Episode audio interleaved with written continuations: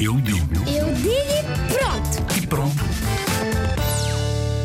Olá, eu sou a Ana e acho que o aque- aquecimento global é quando as pessoas não ajudam a fazer, não ajudam a, a conter a poluição e depois o, nós, a Terra tem um campo de forças à volta para o Sol não bater tão forte, mas como fazem a poluição, isso vai- o campo de força vai começar a se estragar e depois o Sol começa a, bater cada vez mais forte e pode ser perigoso para o ser humano.